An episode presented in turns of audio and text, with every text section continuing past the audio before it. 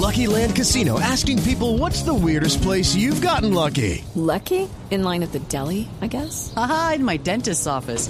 More than once, actually. Do I have to say? Yes, you do. In the car before my kids' PTA meeting. Really? Yes. Excuse me, what's the weirdest place you've gotten lucky? I never win and tell. Well, there you have it. You can get lucky anywhere playing at LuckyLandSlots.com. Play for free right now. Are you feeling lucky? No purchase necessary. Void where prohibited by law. 18 plus. Terms and conditions apply. See website for details.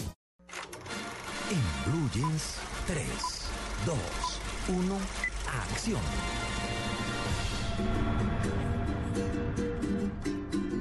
Chao. Chao. Siento como si tuviera un zoológico en mi estómago, como si un montón de animales estuvieran corriendo por todo mi cuerpo. De la emoción que vamos a ir al otro lado. Pues nosotros estamos aquí en Ambiente Mundialista, pero no descuidamos el tema del cine porque llega esta semana una película centroamericana que obtuvo nueve premios Ariel en México. Eh, se llama La Jaula de Oro, se estrena en nuestro país.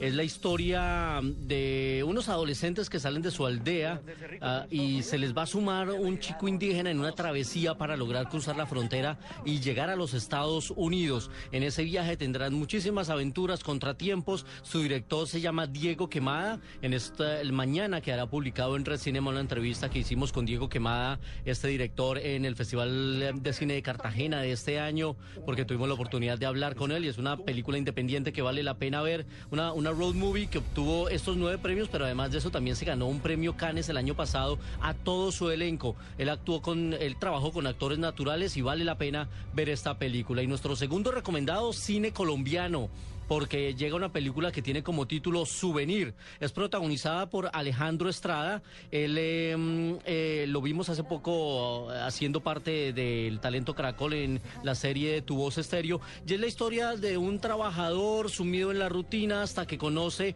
a Isabela, que es una mochilera colombo-francesa, que le hará cambiar la perspectiva que él tiene de la vida. Un cine diferente, dirigida por un joven eh, director que se llama Andrés Cuevas. Cine intimista, muy urbano, muy bogotano y con una historia de amor diferente. Así que a los que les gusta el cine colombiano y reclama por historias diferentes en cine colombiano, esta es una muy buena alternativa. Souvenir también se estrena esta semana en la cartelera colombiana. Y nos vamos muy rápido a 35 milímetros, que ese sí tocaba hacerlo muy brasilero. 35 milímetros en Blue Jeans.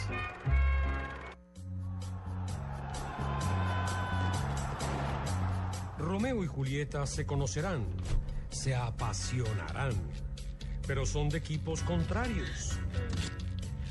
La película se llama El casamiento de Romeo y Julieta, una historia divertidísima del director Bruno Barreto, el mismo de Doña Flor y sus dos maridos. Y aquí pues es la historia que conocemos, María Clara, Tito, Amalia, Juan Carlos y Diego, la, la historia que conocemos de Romeo y Julieta. Eh, son de, es una pareja de dos familias opuestas, pero aquí la historia está centrada en el mundo del fútbol, porque Romeo es hincha de Corinthians y ella es hincha de Palmeiras.